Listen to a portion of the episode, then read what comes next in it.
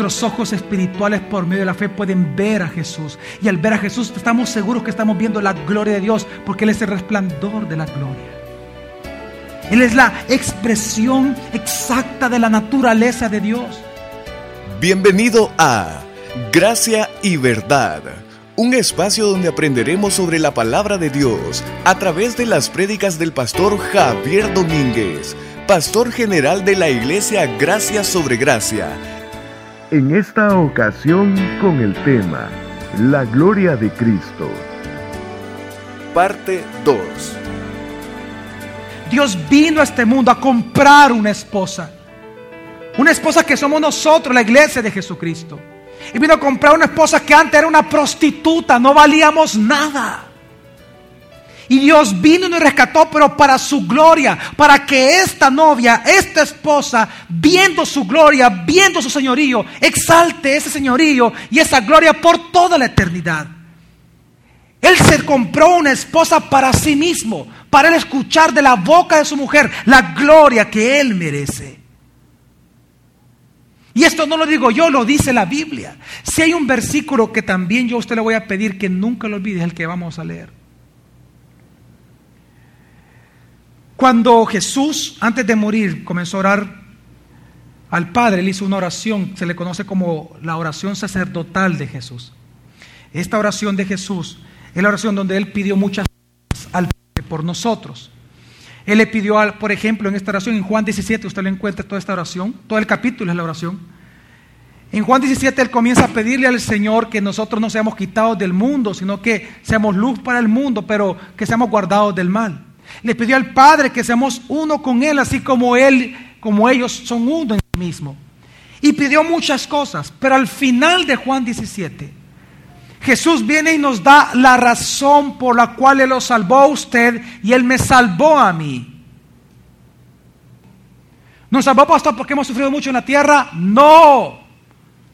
¿Para qué nos salvó el Señor?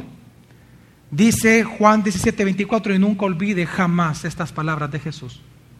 Padre, aquello que me has dado, quiero que donde yo estoy, también ellos estén conmigo, para que contemplen mi gloria que me has dado, porque me amaste antes de la fundación del mundo. Aquello que me has dado, yo te pido que donde yo esté, todos ellos estén conmigo, para que contemplen qué?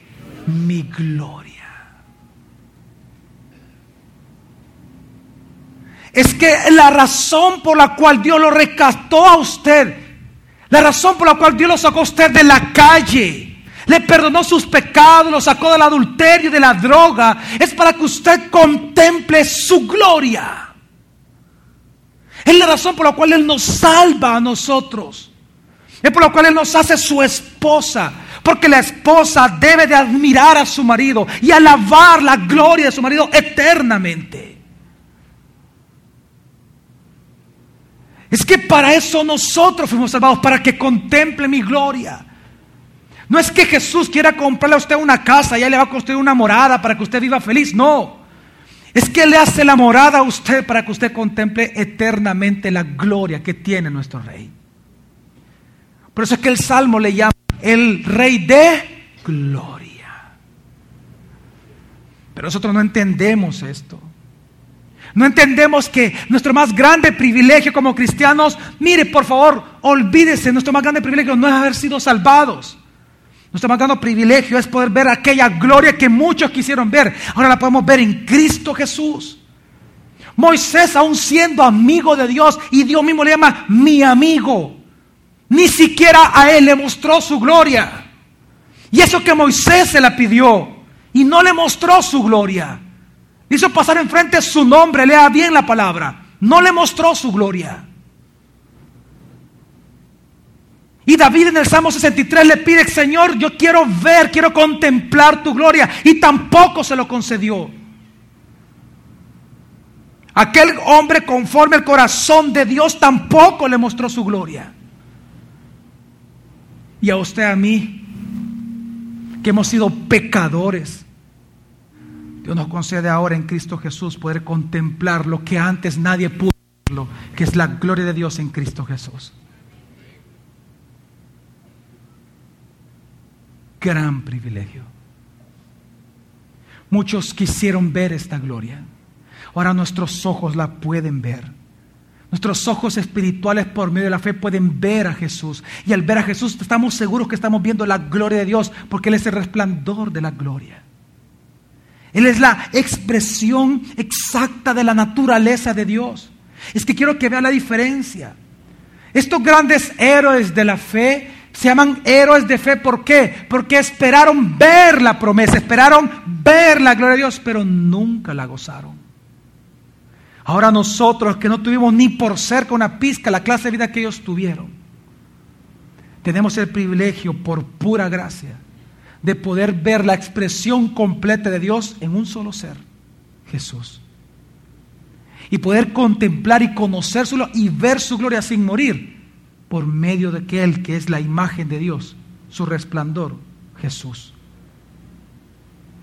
Es que nuestro más grande privilegio como cristianos es poder contemplar la gloria de Dios.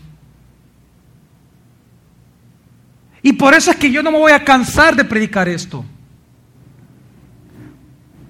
Ay, pastor, y siempre de la gloria, sí. Pastor, mejor predíqueme, no sé cómo llevarme mejor con mi mujer. Si usted pudiera ver lo glorioso que es Jesús, ¿sabe quién cambiaría? No sería su mujer, sería usted. Porque dice la palabra que somos transformados de gloria en gloria. Cuando contemplamos a Jesús. No hay nada más práctico en la vida cristiana que contemplar la gloria de Jesús. Porque Él es el camino de, que hace real, realidad en nosotros todas las cosas espirituales de Dios. Y por eso es que nosotros, mi familia, la razón por la cual Dios lo quiso salvar a usted es para que usted contemple su gloria, para que contemplen mi gloria, Señor. Padre, que estén conmigo, para que ellos contemplen la gloria que tú me has dado, que ellos la puedan contemplar eternamente. Para eso Dios nos salvó. Por eso es que si usted y yo, mi familia, queremos glorificar a Dios con nuestra vida espiritual, si usted quiere rendirle gloria verdadera a su Dios, Usted quiere agradar a Dios con su vida espiritual, quiere hacer la voluntad de Dios. Entonces aprenda a ver y a contemplar la gloria que tiene Cristo, la gloria de Jesús. Es que, mire, no es que Dios necesite para ser glorioso de nuestra gloria. Él no necesita que nosotros le glorifiquemos para Él ser Dios. Somos nosotros los que necesitamos reconocer su gloria.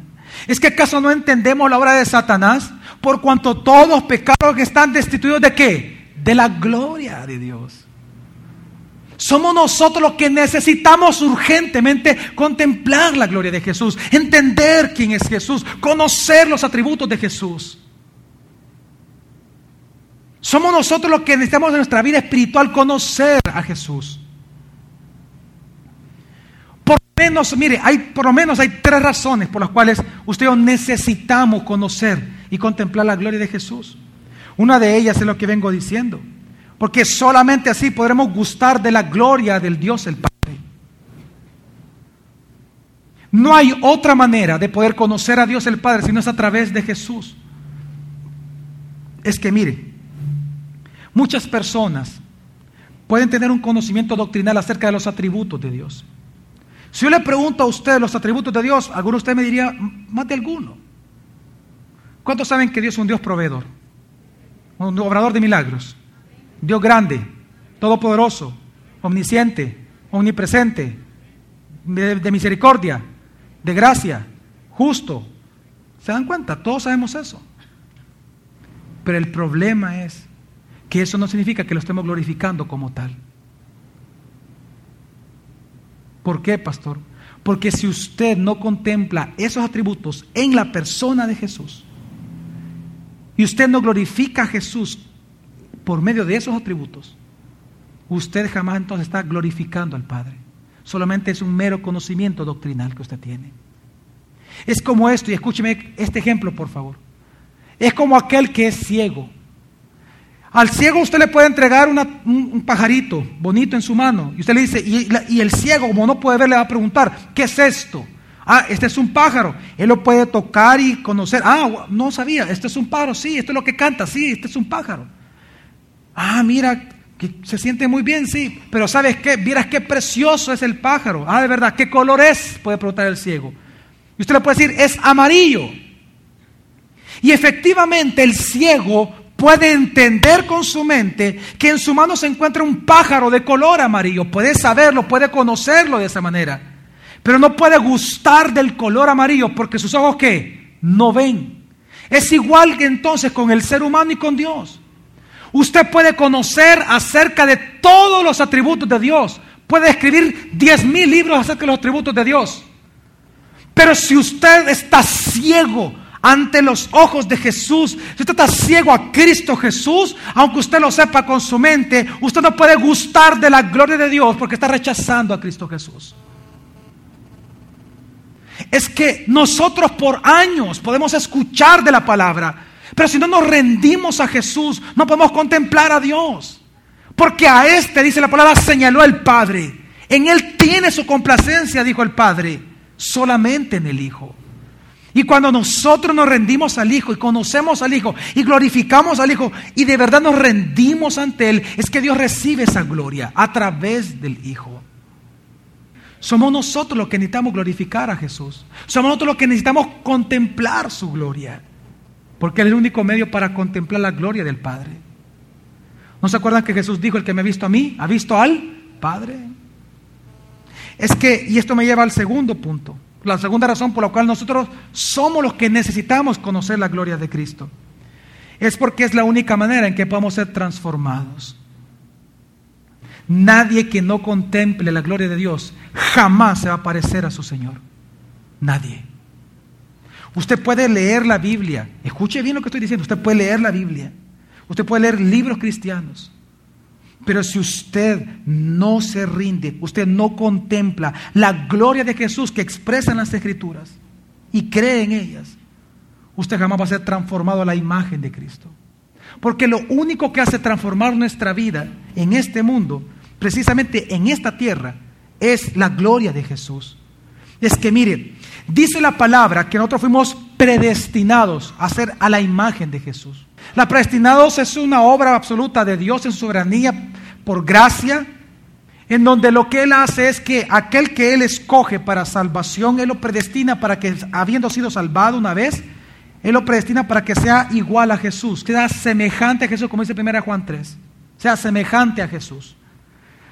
Pero esta predestinación es para ser como Cristo, pero entendamos, jamás vamos a ser semejantes a Cristo si no contemplamos su gloria. No lo digo yo, lo dice expresamente, textualmente la Biblia. Dice la Biblia, por ejemplo, en 2 Corintios, capítulo 3, versículo 18, ponga atención a este versículo que nos interesa a todos. Pero nosotros todos, con rostro descubierto, contemplando como... Con rostro descubierto. ¿Sabe qué significa eso? Es decir, ya siendo salvados ya habiendo sido quitado de nosotros el velo para no ver a Jesús, sino que se nos quita el velo y ya vemos a Cristo y recibimos por gracia salvación y redención en su nombre, ¿qué sucede? ¿Qué podemos hacer ahora nosotros? Una vez más. Contemplando como en un espejo la gloria del Señor. Vamos siendo transformados por el Espíritu de gloria en gloria en la misma imagen del Señor. ¿Qué está diciendo el versículo? Que nadie jamás va a ser transformado a la imagen de Jesús si no contemplamos su gloria en la palabra todo el tiempo. Si nosotros no contemplamos como en un espejo la gloria de Jesús, si nunca hacemos eso, si somos haraganes y mediocres en nuestra vida espiritual, y no meditamos en la palabra y descubrimos lo que la Biblia dice acerca de Cristo, si no contemplamos su gloria día con día, nunca vamos a ser transformados por el Espíritu a la imagen del Señor. Es que mire, ese es el problema de hoy en día de las iglesias. El problema de la iglesia del Salvador es esto. ¿Cómo usted se explica, mi familia, que haya tantas, ¿sabe usted que hay iglesias ya hay iglesias cristianas para cada 40 personas en El Salvador. Sume cuánto es eso, divida 6 millones entre, entre 40 y van a salir el número de iglesias que hay en El Salvador. ¿Entiende usted eso? ¿Cómo es posible que habiendo tantas iglesias en El Salvador, hoy en día la tasa de divorcio entre matrimonios cristianos es igual a las que no son cristianos? ¿Cómo es posible que habiendo tantas iglesias en El Salvador, pastores y supuesto evangelio, cómo es posible que haya tanta violencia, tanta corrupción? ¿Cómo es posible que haya, que, que, que, que, haya tanta violencia y muerte en nuestro país? La profesión número uno registrada en El Salvador por los duicentros es ser pastor. Según el Duicentro, hay más pastores que médicos, que abogados, que administradores de empresas, que cualquier otra profesión. En El Salvador, la profesión número uno es ser pastor. Y eso da más vergüenza aún con lo que estoy diciendo. ¿Cómo es posible que habiendo tantos pastores en El Salvador, tantas iglesias en El Salvador, tanto cristianismo en El Salvador, haya tanta violencia, muerte, divorcio, extorsiones en nuestro país? ¿Por qué, pastor, pasa eso? Por lo que estamos predicando. ¿Por qué? Porque por no contemplar la gloria de Cristo en las predicaciones en sus iglesias, al estar predicando otra cosa que no sea Cristo, la gente no puede ser transformada en su interior. Entendámoslo una sola vez. La transformación viene cuando nosotros predicando a Jesucristo, hablando desde las iglesias, con arrepentimiento y con temor acerca de lo glorioso que es Jesús, es que la gente al toparse con esa gloria y ver esa gloria, es que de gloria en gloria van a ser transformados a la imagen de Jesucristo. Pero si no abrimos nuestra boca, mi familia, si no predicamos, ese es el problema del Salvador, de la iglesia del Salvador. ¿Por qué no hay transformación en la ciudad? ¿Por qué no hay transformación en el corazón de los hombres? ¿Es porque faltan pastores? No.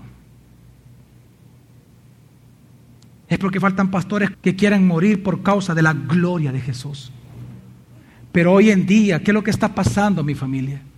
Todo el tiempo estamos predicando nosotros los pastores cosas que pueden servir al alma, pero deshonran la gloria de Jesús.